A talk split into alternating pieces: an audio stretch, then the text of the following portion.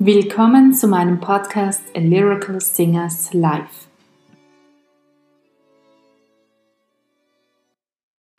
Heute geht es weiter mit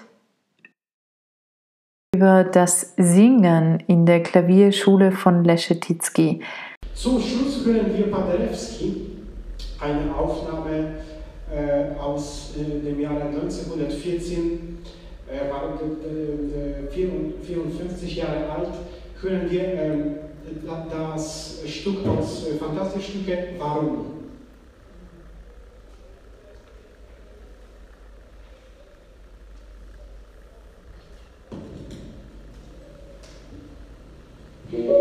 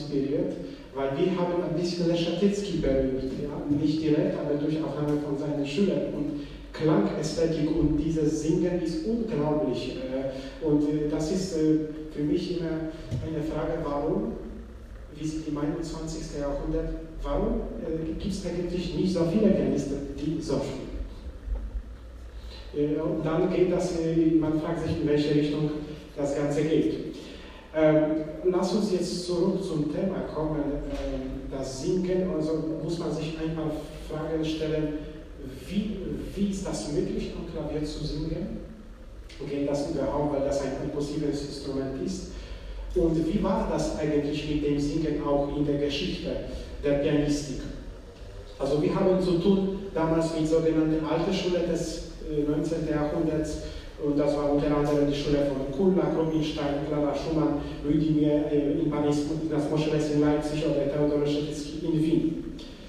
Das, da waren die wichtigen Schulen damals. Ähm, jetzt ähm, eine Antwort auf die Frage, warum Leschetizky selbst kein Buch über seine Methode geschrieben hat, kann die folgende Äußerung von ihm sein. Sie kann leicht auf einer halben Seite beschrieben werden, aber es würde Bände füllen, um davon eine Vorstellung zu bekommen. Die Bezeichnung Leschetickis Methode stammt von seinen Assistentinnen, die am Anfang des 20. Jahrhunderts Bücher über ihren Meister veröffentlicht haben. Es sind Arbeiten von Marie Unschuld von Mellersfeld, Marie Berg und Marie Brent. In diesen Publikationen haben die Leschetickis Assistentinnen äh, auf die Besprechung der Grundelemente äh, der Klavierspieltechnik wie Artikulationsarten, diatonische und chromatische Tonleiter, Passagen, Trillen, Akkorde, doppelte Töne, äh, Oktaven haben sich konzentriert. Also die haben die technischen Übungen kategorisiert ähm, und das war, das ist Hauptgegenstand Gegenstand ihrer Arbeit. Äh, diese Bücher haben die Wahrnehmung und Beurteilung der Spezifik des Unterrichts von Leschetizky entscheidend beeinflusst. Daher verbieten zeitgenössische Pianisten oder Autoren von Arbeiten zur Geschichte der Klavierschule den Begriff Leschetickis Methode ausschließlich mit seinem System technischer Übungen. Nur am Rande beschreiben Marie, äh, Unschuld und Brentner Probleme, die den Rhythmus, Pedaleinsatz oder Melodieführung betreffen.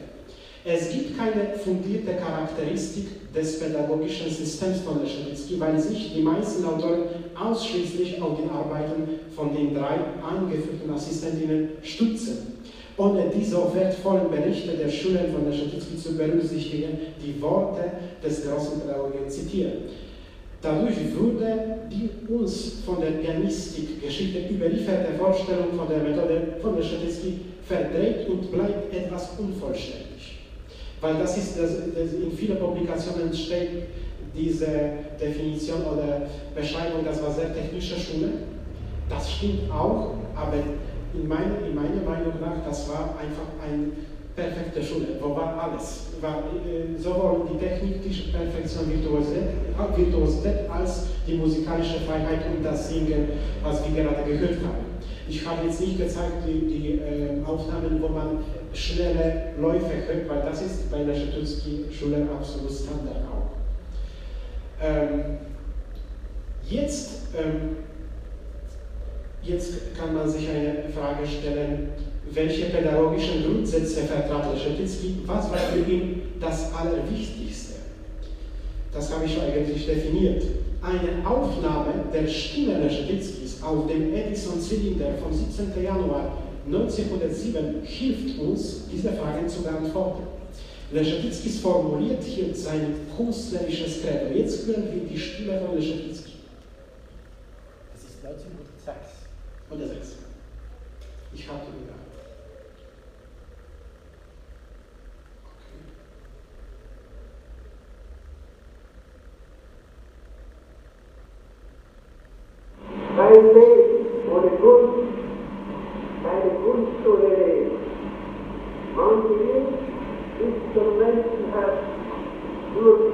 your life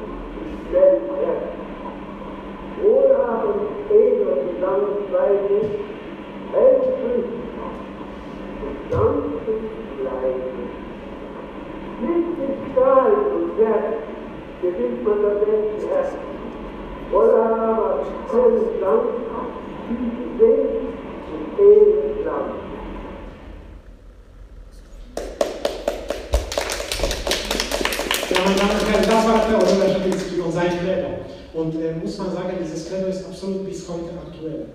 Äh, ja, das nicht mit äh, schnellen Skalen und Tänzen gewinnt man den Menschenherzen, ja, mit, äh, sondern mit einem schönen Ton, Legato und allem zusammen, wenn wir das zusammenfassen, es geht um das Singen am Klavier.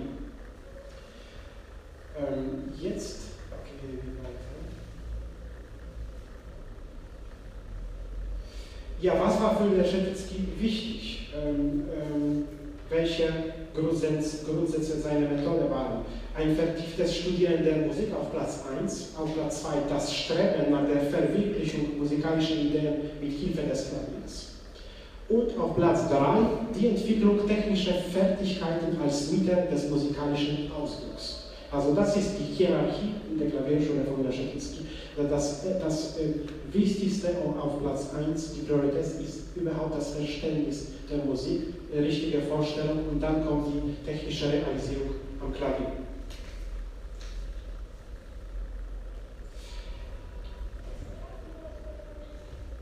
Was Leschewitsky gesagt hat über, über seine Methode. Meine Methode beruht darauf, dass ich meinen Schülern bitte, bei Variation des Anschlages drei unterschiedlich gefärbte Töne hervorzubringen. Paderewski sagte, die Methode Leschetizky ist ganz einfach. Sie lernt die Tonerzeugung auf einem Instrument, sie lernt zu spielen, nicht zu lernen.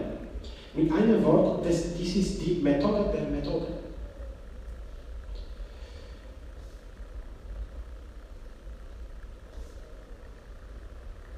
In den Arbeiten von Leschewitzkis Assistentinnen Marie Brett und Marine Brentner sind die Einflüsse der Methode Czernis offensichtlich, etwa in den Übungen zur Unabhängigkeit der Finger, bei denen die nicht spielenden Finger bewegungslos auf den unhörbar gedrückten Tasten liegen. Derlei Übungen werden heute häufig kritisiert. Ich meine aber, dass sie ohne Druck entsprechend ausgeübt sehr gute Ergebnisse zeigen können. Malvin Bray beschreibt die eigentlichen Anwendungs Anwendungsprinzipien, die dem Pianisten ein Gefühl für die individuellen Eigenschaften des einzelnen Fingers vermitteln und empfiehlt ebenfalls, diese Übungen mit einem vorsichtigen Touche zu beginnen. Leschetickis Assistentin schreibt, dass bei solchen Übungen das Ohr fühlt. Das heißt, äh, wenn man solche Übungen richtig übt, ich bin sicher, und äh, das habe ich schon auch ausprobiert äh, mit mir selbst und mit Studenten, das kann sehr gut funktionieren. Aber wenn man macht das mit viel Kraft, mit viel Spannung, äh, physischer Spannung, das kann dann zu, äh, zu einer Krankheit und muss man zum Krankenhaus ähm, das, deswegen, das ist so, dass ähm, die Schule von Staditzky war auch in einem Teil bestimmt auch mechanisch und so weiter, aber das, dabei war immer die Konzentration und das Gehör. Und das ist das Entscheidende. Wenn wir jetzt hören die Aufnahmen, äh, wir hören, dass die Pianisten die, äh, seine Schule, die hören. Und das ist das, das Wichtigste.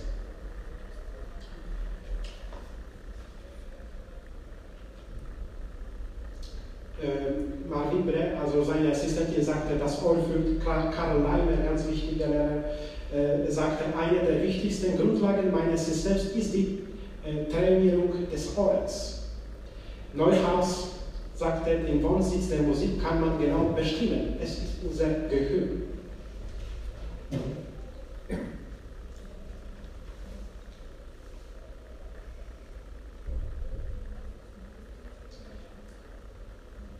Leschetizky sagte, ich trainiere, wenn ich nachts alleine spazieren gehe. Ich sehe weit die Straße hin, hier äh, hinunter und stelle mir den Klang einer schönen Stimme im Pianissimo vor. Sehr gute Effekte können beim Üben ohne Klavier erzielt werden. Das Hinauflauschen in unserer inneren Vorstellung von einer Phrase ist von weitaus größerem Wert als ihre tausendmalige Wiederholung. Und das war auch ein unglaublich wichtiger Aspekt bei der Schetitzky-Methode, äh, das, ähm, das richtige Üben, nicht mechanische Wiederholung tausendmal, wie auch heute äh, viele Studenten machen. Eine Stelle äh, tausendmal und das ist vielleicht ein bisschen besser. Also der Schatitzky hat das damals schon, ähm, äh, schon praktiziert und das war auch die Czerny-Schule, war oft so, dass diese mechanischen Wiederholungen manchmal in der Balance waren einfach zu häufig, zu viel, hat zu viel äh, Wert gehabt.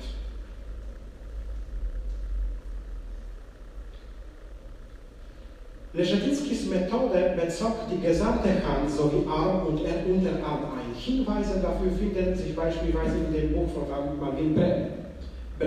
Leschetitzky empfahl sparsame Bewegungen von Handgelenk und Arm und vermied unnötig akrobatische Handbewegungen.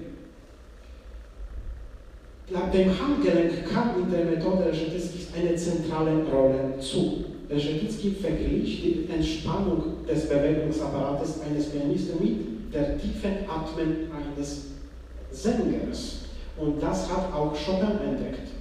Für Chopin Handgelenk war auch genauso wichtig wie bei Leschetitzky. Das, das hat so eine Rolle wie das Atmen beim Singen. Und das ist eigentlich, ähm, kann man sagen, das Herz dieses Singens und in Verbindung mit, mit den Flügeln. Was Schawitzki sagte, sehr, sehr wirklich unglaublich ähm, äh, treffend. Er sagte, es gibt mehr Rhythmus zwischen den Tönen als in den Tönen selbst. Und das ist genau der Punkt, das ist auch, das sagte auch äh, Neuhaus, und das haben wir gehört in den Aufnahmen, wo zwischen einer Note und zweiter Note es gibt unglaubliche Spannung und die Pianisten, die folgen Entwicklung des Tones nach der Erzeugung in der Zeit. Und das ist absolut äh, die wichtigste Sache beim Klavierspiel, weil der Ton nach seiner Erzeugung verklingt und macht sich so ein Diminuendo. Und das ist der Schlüssel für die Entwicklung der Spannung und für die, Entwicklung des Singens am Klavier. Und das hat Leschetinsky unglaublich äh, perfekt hier definiert.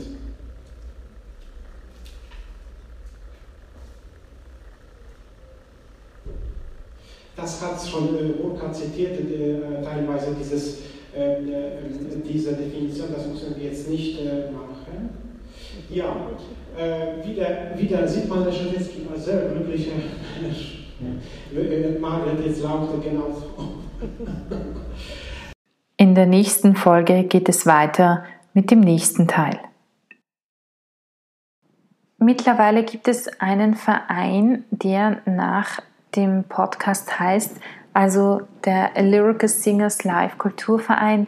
Und da der Verein nun neu gegründet wurde, bitten wir euch um eure finanzielle Unterstützung. Mit eurer Unterstützung helft ihr uns, die Künstler fair zu bezahlen und damit den Aufbau eines neuen Opernensembles zu realisieren, das von der Kunst leben kann. Und zwar vor allem für jüngere Opernsänger. Ebenso helft ihr uns dabei, weitere Projekte zu realisieren. Was bekommt ihr für eure Unterstützung? Außer unserem sehr dankbaren Herzen erhaltet ihr bei einer regelmäßigen Unterstützung in der Höhe eines Cafés, das sind in Wien ca. 3 bis 4 Euro, eine Dankeskarte, sofern ihr uns eure postalische Adresse gebt. Außerdem den Zugang zu einer dritten billigeren Kategorie, die nur für regelmäßige Unterstützer ähm, reserviert ist.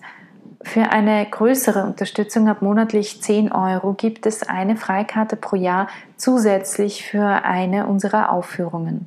Für sehr großzügige Unterstützer ab monatlich 20 Euro gibt es zwei Freikarten für zwei Aufführungen pro Jahr und ebenso einmal im Quartal entweder ein Gratiskonzert via Livestream oder eine QA-Session, also eine Frage- und Antwort-Session.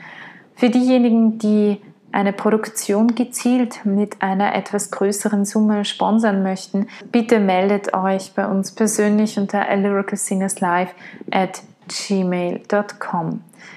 Ihr findet die Bankdaten zur Unterstützung in den Shownotes unten und ich danke euch jetzt schon ganz, ganz herzlich für eure Unterstützung.